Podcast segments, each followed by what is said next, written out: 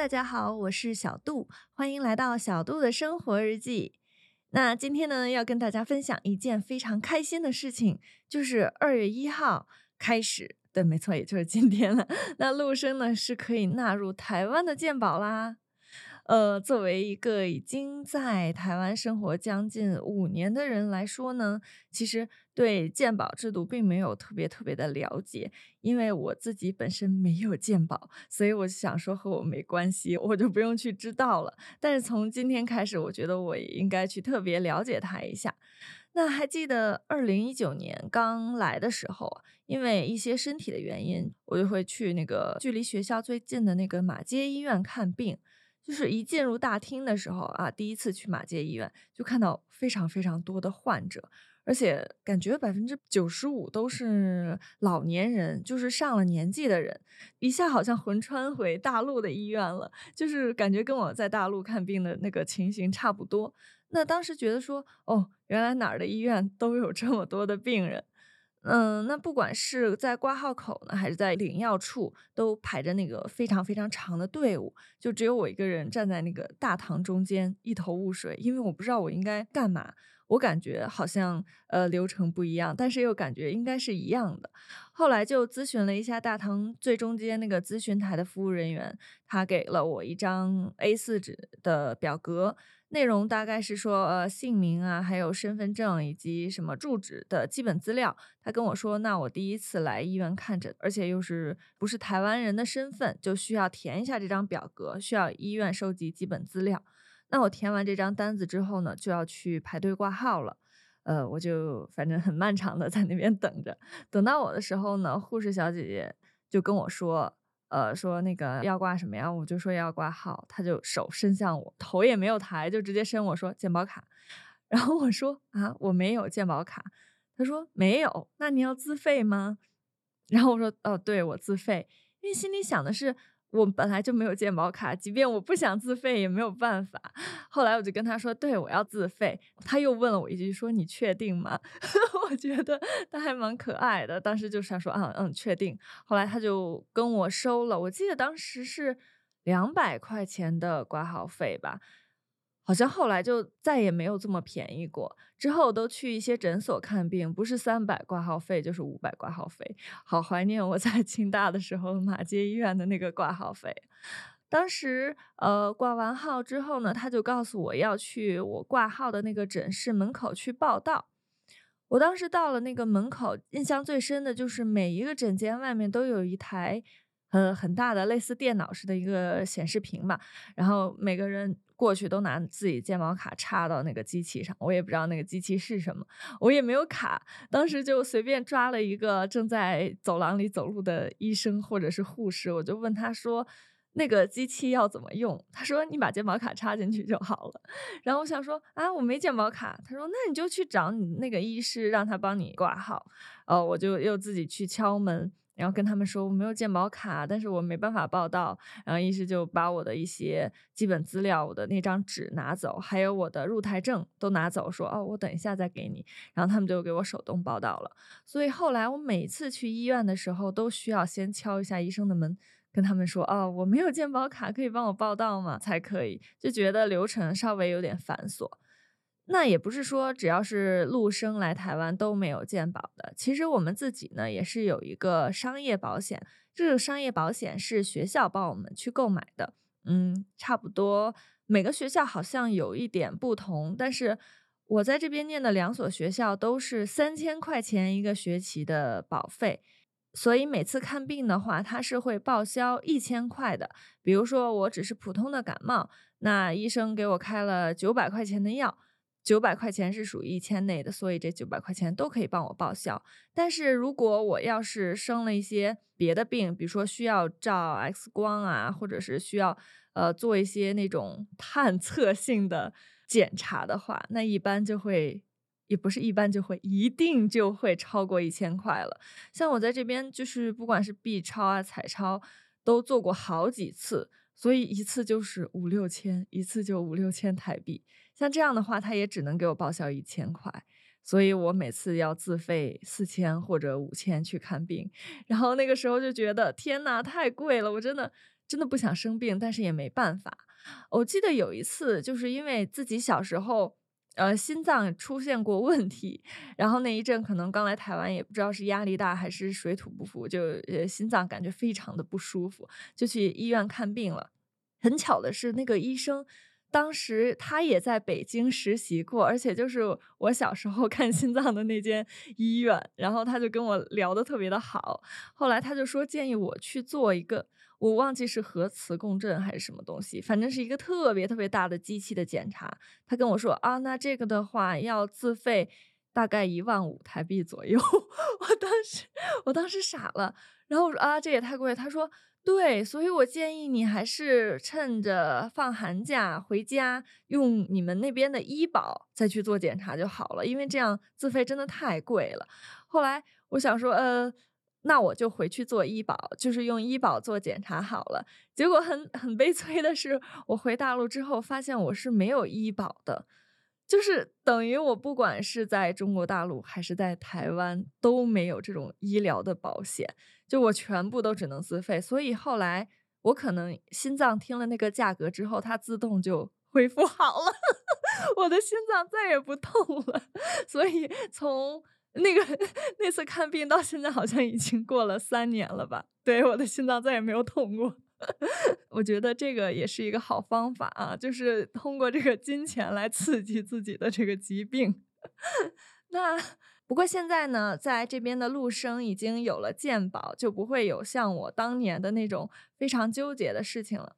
嗯，可能大家就有一些疑惑，就是我知道很多我的听众啊，还有观众朋友们都知道，中国大陆也是有这个医疗保险的，我们那边叫医保。那又说为什么我没有医保呢？不是很奇怪吗？因为台湾的健保都是那种全民保险的，对，就是每个人都会有的。但是医保就有一点不一样了，这里我就要 仔细的来跟大家来分析一下这件事情。就是从我上小学的时候开始呢，就会被强制的纳入医保的这个范围。但是从小学到我高中毕业，呃，不管是我还是所有大陆的学生，都是这样的。你高中毕业之后，按理说就已经十八岁了，所以十八岁国家就没有再帮你呃缴纳医保的这种的政策了。所以十八之后你是没有医保的。可是上了大学怎么办呢？十八到二十二，一般都是上大学四年嘛。啊，这个时候就是用用大学的那个公用的类似医保的东西，但又不是医保。就是你每次看病的时候，是学校会给你报销的。那这个钱就不是国家给你的医保钱了，是学校用这边的，因为你是学生，才保证你可以去看病啊等等的。但这种学校给报销的非常的有局限性，像是我们学校它只有三个签署的医院是可以给报销的，所以我只有到学校指定的学校附近的那三间医院看病才可以。除此以外，比如说我放假回家了，那我家附近的那些医院都没有跟学校签订合约，所以我在家附近看病的时候呢，也都是要自费的。像我们那边正常来讲，大学毕业以后你就马上就要。呃，找工作就要上班了。这个时候呢，你的医保就是由你上班的公司、上班的单位负责帮你缴交的。如果你没有上班，或者你没有找到工作的话，那你就只能自己去缴医保，或者是没有医保。那这个自己缴医保，就是每个人看你的状态不同，他会有不同的等级。像我，因为自己大学毕业之后来台湾念书了，在我们那边相当于就是留学了嘛。留学生也是国家没有这个医保政策的，也就是说我回去之后也没有医保，然后在台湾也没有健保，就等于一个二不管的可怜的学生。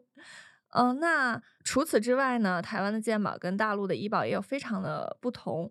我之前看了一下，就发现说中国大陆其实在一九五零年的时候就开始说要提倡实施这种全国的免费医疗了。到后来呢，才慢慢的改革发展成为医保，还有一些新农合。新农合也就是在中国农村地方的一些呃类似医保的政策。那台湾呢，是在一九八八年的时候开始了全民健保，而且我觉得健保卡特别神奇，它就也相当于台湾人的第二个证件，就是走到哪里都会带着的，跟身份证一样。就像嗯，没带身份证了，就可以拿健保卡当那个身份证，里面也有很多自己的资料。但是我们的医保卡就不是，呃，一般 只有去医院看病才会带医保卡，呃，不然那个医保卡上面也没有什么其他的多余的信息。那像我爸妈也都是有医保的，因为他们自己没有在公司、没有在单位上班，所以他们都是自己每个月去缴几千块钱人民币的这个医保。那因为我爸他自己是有糖尿病跟高血压的，呃，所以他每个月或者说每个星期都要去我们社区的诊所开药。特别是今年的时候，现在疫情因因为已经差不多过去了，在中国大陆也没有。做那个核酸的这些要求了，他去医院看病的时候就发现，哎，为什么原来他是只要自己自费够一千块人民币的话，之后的钱之后，比如说一千块以外了，他又花了一千块去买药，那就会报销百分之多少？百分之七十多还是多少？我忘记了。然后结果他今年去看病呢，拿药的时候发现不是自费一千后面才能报销，而是变成自费一千八。一千八以外的钱才可以报销，而且报销的比例又变少了。他就问那个社区的医生，就说为什么那个报销的这么少，而且要我花到一千八才可以报销？不是说你累计花一千八，就是你一次拿药满一千八，你多余的钱才可以报销。对，就这样。而且谁每次会一下拿那么多钱的药呢？所以几乎。几乎就是说不报销这个医药钱的，然后医生就说，因为就是现在那个医保改革嘛，然后再加上之前做核酸呀，就是可能社会可能政府也会有一些压力在，所以就调了一下这个报销的比例。然后我爸就说，那开什么什么药，给我开那个降糖药，还有降压药啊。那医生就跟他说，哎，其实不建议您开这个药，建议您开哪个国家的什么什么什么的药，就那个药，医生建议的就是。贼贵，特别贵。然后我爸就说：“那你让我开的这个药，它不属于医保报销的范围啊，就是不管我开多少钱都不报销，都是我自费的。”啊医生就跟我爸说：“对，但是医保给报销的那些药，它是国产的，可能药效就……”不太好，就跟您明说了吧，您可能吃三片药跟吃一片外国的药，它的那个功效才是一样的啊。那我爸一听说，那那算了吧，还是自费，就是买外国的药吧。然后他就 自费了很多钱去买医生推荐的那个外国的药。后来他自己也查了一下，确实那个医生没骗人，他不是为了说是挣钱呀才就是让患者去买更贵的，真的是那个外国的药药效好，国产的药它那个大打折扣。我爸也有认识的一些身心障碍的朋友，就是他的朋友们，因为本身身体的原因，就一直找不到工作嘛，所以就领国家的医呃低保，就是最低的保障，每个月还差不多一千块、八百块这样的一个补助。那像这些他的朋友们呢，每次去医院看病的话，其实就只能去买那些。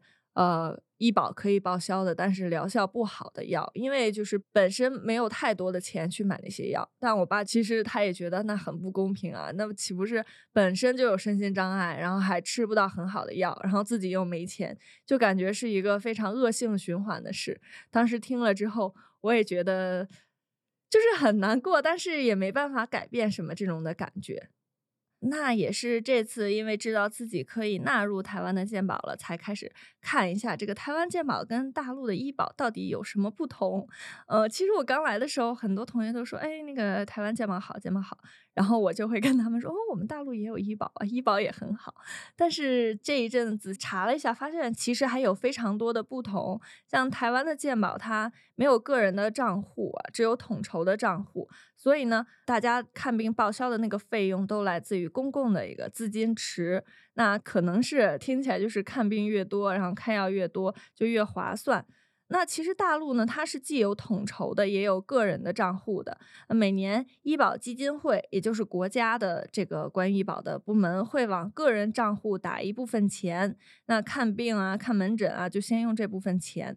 那这个钱用完之后，才会用那个统筹的，就是所有人都会用到的那一部分资金池里面的钱。但是如果用不完这个钱，比如他每个月给你打一百块，你用不完呢，这个钱就会一直在你的个人账户里面累计。但是虽然是累计，你想自己取出来这个一百块，就是是取不出来的，对，是这么一个状态。所以哦，我才知道原来那个大陆的医保其实真的很复杂。我原来只是听过说农村农村人看病，还有城镇人看病，他们的这个报销等级是不一样的。呃，后来才发现就是。不同的工作，然后报销的这个等级也是不一样的。像我以前我爷爷、我姥爷他们是军人，可能报销的比例就会高一些。那像我爸我妈就是无业游民的话，报销的比例就低一点，而且他们自身要缴的这个医疗保险每个月的费用也会高一些。这样。